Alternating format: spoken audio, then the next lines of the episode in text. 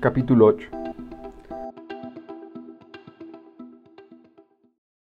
Alargo la mano con la intención de avisar a Tío, pero no es necesario. Hijo de puta, musita Tío. Echa a andar, pero lo agarro por la camiseta. No, tío, no. ¿Qué? Al principio se enfada por haberlo detenido, tanto que me sorprende, pero enseguida se relaja visiblemente. De acuerdo, no es el mejor sitio para un enfrentamiento.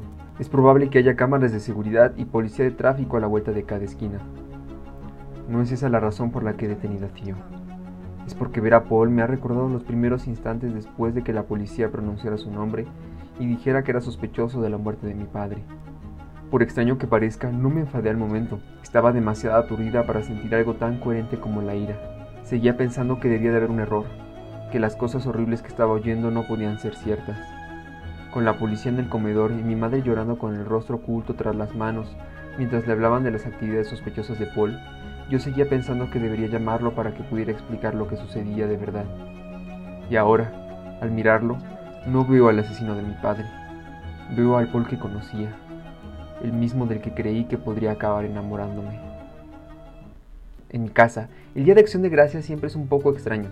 No tenemos mucha más familia aparte de la tía Susana, para quien, por lo visto, Acción de Gracias es una costumbre estadounidense de bárbaros que acabarían pegándole la peste, por lo que mis padres invitan a un grupo de lo más variopinto, compuesto de estudiantes de física, profesores y vecinos.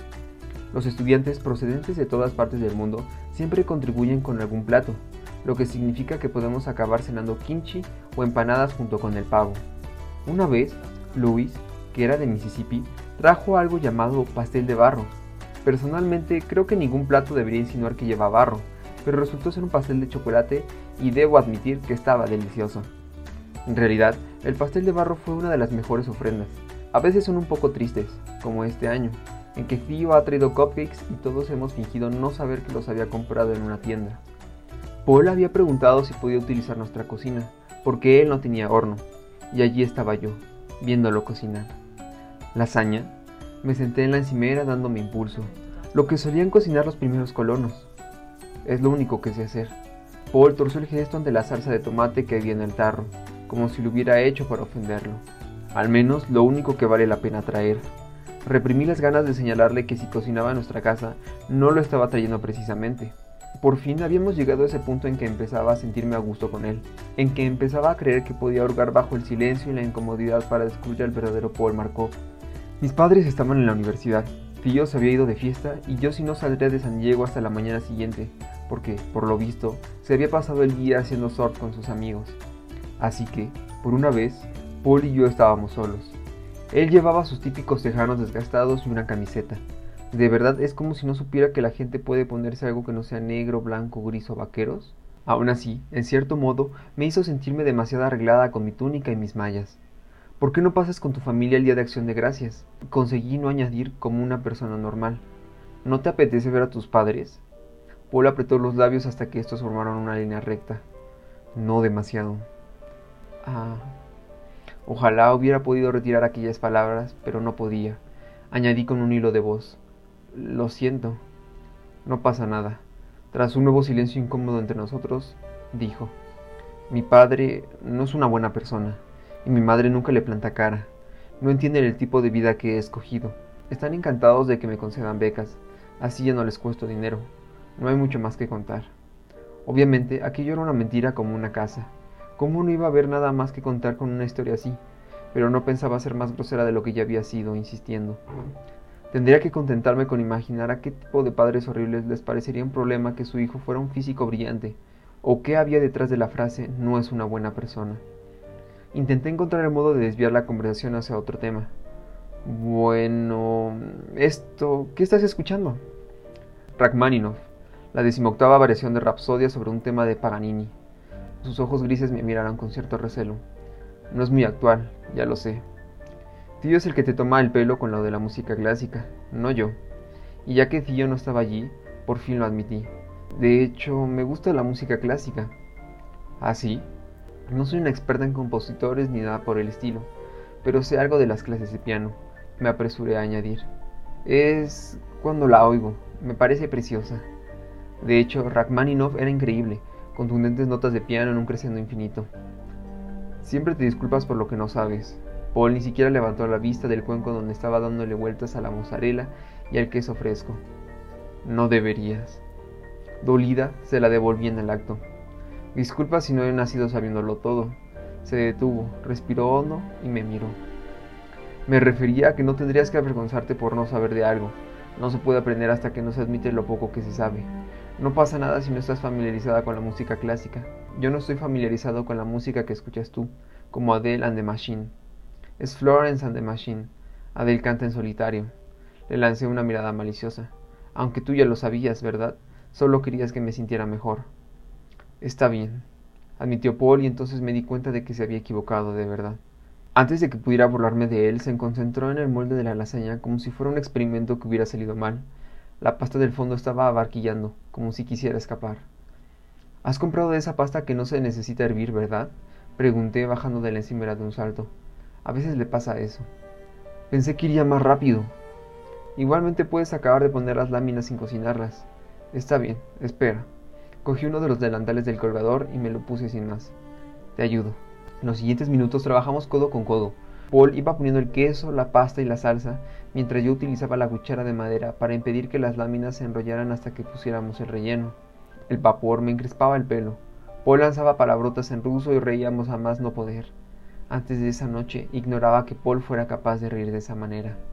Estábamos acabando cuando ambos alargamos el brazo al mismo tiempo para coger el papel de aluminio con que cubrir el molde y hornearlo. Nuestras manos se tocaron, apenas un instante. Nada del otro mundo.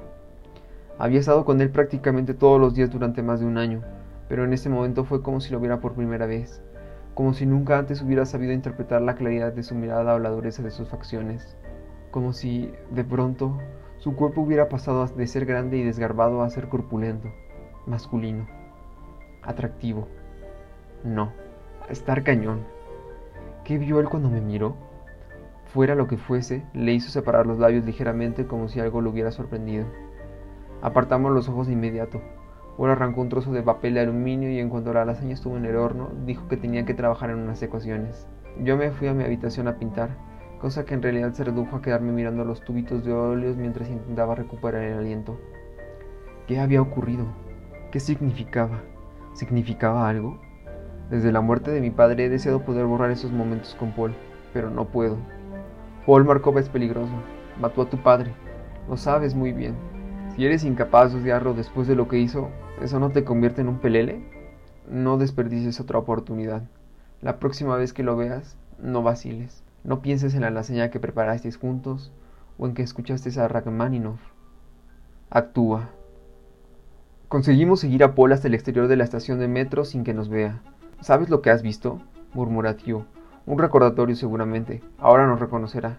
Quédate detrás de mí. La intuición de Tío era acertada. Paul se dirige a la conferencia a la que asistirá Wyatt Conley. Para tratarse de un evento dedicado a lo último en avances tecnológicos, se celebra en un lugar extraño, un edificio que debe de tener 200 años de antigüedad, con cornisas y motivos eduardianos. El público que hace cola para entrar también se compone de una mezcla curiosa de gente, a profesionales de aspecto impecable, vestidos con trajes de color gris, oscuro o negro, que van hablando con varias pantallas holográficas abiertas delante de ellos o al tiempo que suben los escalones, mientras que otros parecen estudiantes universitarios recién levantados, aunque llevan más aparatos encima que los propios ejecutivos. Ya te he dicho que iba demasiado elegante para la ocasión, murmura Tío cuando Paul cruza la puerta. ¿Cómo va a entrar? Pregunto, ¿Tiene un pase o va a saltarse el control de seguridad? Ya nos preocuparemos de cómo va a estar cuando ya hayamos entrado nosotros. Déjamelo a mí. Vale, Meg. Por lo visto, Tío aprovechó el viaje a Gran Bretaña para estudiar el funcionamiento de los sistemas informáticos tan avanzados. Consigue acceder a la base de datos del organizador mientras subimos los escalones, pegados el uno al otro y fingiendo que nos trae sin cuidado entrar o no. Por eso cuando nos presentamos en la mesa de inscripción y nos mostramos indignados, indignadísimos al ver que no tienen nuestros pases listos para recogerlos como habíamos solicitado, encuentran nuestros nombres en el sistema. Dos pases temporales e impresos a toda prisa. Después, estamos dentro. Tío me ofrece el brazo y paso la mano encima por debajo para entrar en la sala de conferencias. Se trata de un espacio amplio, con las luces atenuadas para que pueda lucir en todo su esplendor la gigantesca pantalla de tamaño cine que espera en el escenario. Tengo que admitirlo, le susurró a Tío ha sido muy fácil. Facilón es mi segundo nombre. En realidad es William, pero te advierto que si se lo dices a alguien me vengaré. Nos sentamos cerca del fondo, desde donde podremos ver toda la sala y lo que sea que haga Paul, suponiendo que haga algo. Por el momento no se encuentra entre el público. Si Tío se ha dado cuenta de mi bajo estado de ánimo, no da muestras de ello. Me alegro de haberme familiarizado con esta dimensión todo lo que he podido en cuanto he tenido oportunidad. La cosa cambia. Está claro que aquí podemos hablar con la misma tranquilidad que en el metro. Casi todo el mundo está rodeado de pantallas holográficas diminutas mientras mantiene una o dos conversaciones a la vez. Tendremos que incluirlo en la guía del viaje interdimensional que algún día escribiremos entre los dos, la guía del autoestopista multiversal. No es una buena idea dejar que un científico inicie la subrutina Douglas Adams, así que le pregunto algo a lo que llevo dándole vueltas desde poco después de llegar aquí. ¿Cómo es posible que esta sea la dimensión más cercana? ¿A qué te refieres? Tío torce el gesto. Supongo que creía, bueno, que la dimensión siguiente se parecería mucho a la nuestra, tal vez con un par de diferencias, pero resulta que es completamente distinta. Primero de todo, ¿estamos hablando de la misma dimensión? Esta dimensión no es completamente distinta. Las fronteras nacionales son las mismas. La mayoría de las marcas más importantes parece que también, a excepción de esta compañía. Se refiere al logo de Contec, proyectado en la pantalla del escenario. En nuestro universo, hablar de Wyatt Conley es lo mismo que hablar de Triad. Créeme, las dimensiones aún pueden ser mucho más distintas que esta. Vale, claro, lo entiendo. No es que los dinosaurios sigan correteando por aquí ni nada por el estilo. Tío, que nunca desaprovecha la oportunidad de alardear cuando sabe, prosigue. Segundo, en teoría no hay ninguna dimensión más lejos o más cerca de otra, al menos no en términos de distancia. Algunas dimensiones son matemáticamente más similares entre ellas que otras, pero eso no significa que deba existir una correlación en la similitud de una dimensión con otra. Cuando la palabra correlación hace aparición, sé que la conversación está a punto de llenarse de tecnicismos, así que corto por lo sano. ¿Estás diciendo que si Paul quiere huir a la puerta de al lado, esta podría ser esa puerta, aunque esta dimensión sea distinta en muchísimos sentidos? Exacto. La sala se queda oscura y Fio se sienta erguido mientras el murmullo general se apaga y las llamadas holográficas se desvanecen. Empieza el espectáculo. En la pantalla, el logo de Conte que es sustituido por un video promocional en el que la típica gente sonriente, de edades y razas variadas, utiliza aparatos de alta tecnología para hacer su vida, ya de por sí maravillosa, incluso mejor. Lo único que cambia son los productos, coches sin conductor, como el de Romola, pantallas holográficas y otros ingenios que todavía no había visto, como escáneres clínicos que diagnostican al contacto, y una especie de juego parecido al simulador electrónico de tiro con láser, aunque con láseres de verdad. El atracador más pulcro de todos los tiempos asalta a una mujer, y ésta se vuelve con seguridad y se toca la pulsera. El atracador se convulsiona como si lo hubieran electrocutado y, a continuación, queda al suelo mientras la mujer se aleja tan campante. Miro de reojo la pulsera que rodea mi muñeca, la que lleva escrito Defender en la parte interior. Ahora lo entiendo. La música de fondo alcanza su punto álgido e inspirador al tiempo que la imagen se le apaga lentamente y el presentador anuncia. Señoras y señores, el pionero de nuestros tiempos, fundador y director de Contec, Wyatt Conley. Aplausos. Un foco y Wyatt Conley aparece en el escenario. A pesar de que lleva más de un año financiando el trabajo de investigación de mis padres, no lo conozco en persona. Sin embargo, sé cómo es, igual que cualquiera que haya utilizado internet o haya visto la televisión en la última década. Aunque roza la treintena, Colin no parece mucho mayor que Theo o Paul. Lo envuelve un aire aniñado, como si nunca se hubiera visto obligado a crecer y no pensar empezar a hacerlo ahora. El rostro, fino y alargado, tiene un toque de excentricidad que le da cierto atractivo, yo sí incluso decía que estaba como un tren. Lleva los típicos tejanos y camisetas de manga larga super informales que sabes perfectamente que cuestan mil dólares. Tiene el pelo tan rizado e indomable como el mío, aunque el suyo es más claro, casi rojo, a juego con las pecas de la nariz y las mejillas. Entre eso y las famosas bromas pesadas que ha gastado a otros famosos, la gente también lo conoce como uno de los gemelos Weasley suelto en Silicon Valley. Nos hemos embarcado en un nuevo viaje, dice Conley con una sonrisita. Vosotros, yo, todos los habitantes de este planeta, y este viaje es cada vez más veloz. En concreto, me refiero al viaje al futuro, el futuro que construimos gracias a la tecnología.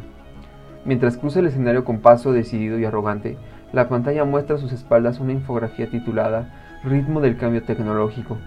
Durante gran parte de la historia de la humanidad, la línea crece a un ritmo lento hasta que a mediados del siglo XIX sufre un ascenso pronunciado que en las últimas tres décadas se vuelve casi completamente vertical. A pesar de lo distintas que fueron las épocas en que vivieron, Julio César habría comprendido en lo fundamental el mundo de Napoleón Bonaparte, un general que vivió casi dos mil años después. Prosigue. Napoleón podría haber comprendido a D.Y.D. Eisenhower, que fue a la guerra apenas 150 años después de Waterloo. Sin embargo, no creo que Eisenhower fuera capaz de asimilar conceptos como guerras de drones, satélites espía ni ningún otro tipo de avance tecnológico en el que se fundamenta la seguridad de nuestro mundo en estos momentos como lección de historia resulta interesante. Tal vez se deba al modo en que gesticula con las manos, como niño excitado. Sin embargo, justo cuando estoy a punto de quedar realmente enganchada, veo a Paul enfilando el pasillo lateral a toda prisa, en dirección a la salida. La mano de Tío se cierra sobre mi brazo con fuerza, a modo de aviso. ¿Tú también lo has visto? Pregunta en voz baja. Asiento. Se levanta, todo lo agachado que puede para dejar ver a la gente y no armar jaleo. Y lo sigo del mismo modo en dirección a uno de los laterales de la sala. Algunas personas los miran con fastidio, pero lo único que se sigue oyendo es la voz de Conley. Durante generaciones se ha temido la Tercera Guerra Mundial, aunque de un modo equivocado, porque se espera que la guerra se parezca a las de antes. No hay mucha gente pululando por los pasillos de fuera, salvo algunos ayudantes, bastante atareados, que están preparando una especie de recepción para después de la charla. De ahí que Tío y yo pasemos inadvertidos mientras intentamos averiguar dónde ha podido ir Paul. En un edificio tan antiguo, nada está donde uno esperaría encontrarlo. ¿Qué te parece por aquí? Tío abre una puerta que conduce a una habitación en penumbra donde no se ven ni sillas ni mesas. Lo sigo. Cuando la puerta se cierra detrás de nosotros, de no ser por el débil resplandor que emiten los aparatos que llevamos, como los holoclips o mi pulsera de seguridad, nos envolvería a una oscuridad total. Volvemos a escuchar el discurso de Conley, aunque amortiguado. Los retos a los que se enfrentará la humanidad serán radicalmente distintos de cualesquiera a los que se haya enfrentado antes. Nuevas amenazas, sí, pero también nuevas oportunidades. En ese momento escuchamos algo más. Pasos. Figo me rodea la cintura con el brazo y tira de mí hacia atrás, hasta que acabamos pegados a la pared, ocultos en la negrura más absoluta. La adrenalina corre por mis venas, siento que se me eriza el vello y me cuesta respirar. Los pasos se acercan. Tío y yo nos miramos, en medio de la oscuridad. Su mano sigue sujetándome con firmeza. Apenas se ve nada para poder descifrar la expresión de sus ojos. Entonces me susurra. El rincón del fondo. Ve hacia allí. Nos separamos. Corro hacia el rincón, como ha dicho, mientras él se dirige derecho hacia los pasos, que resultan ser de un hombre alto y uniformado, sin aparente sentido del humor. Sabía que alguien como Wyatt Conley llevaría seguridad. Solo quería que después me firmara un autógrafo, Tío mientras sigue caminando alejando al guardia de mí. ¿Cree que me firmará el brazo? ¿Podría tatuarme al autógrafo para siempre? Seguramente Tío lo hace con intención de que yo salga de allí mientras él distrae al guardia. Sin embargo, decido avanzar con sigilo y acercarme al escenario, y a Paul. Desde la tarima, Connie prosigue su discurso. Los peligros que debemos temer no son los mismos a los que estamos acostumbrados. Proceden de direcciones que jamás hemos imaginado. Tío protesta cuando el guardia le acompaña fuera de la habitación. Venga ya, no hace falta exagerar. La puerta se cierra una vez más y en ese momento dejo de oírlo. Echo un vistazo atrás, como si Tío fuera a entrar con solo buscarlo. Momento en el que las manos de Paul Markov se cierran sobre mi boca. No grites, susurra el asesino de mi padre.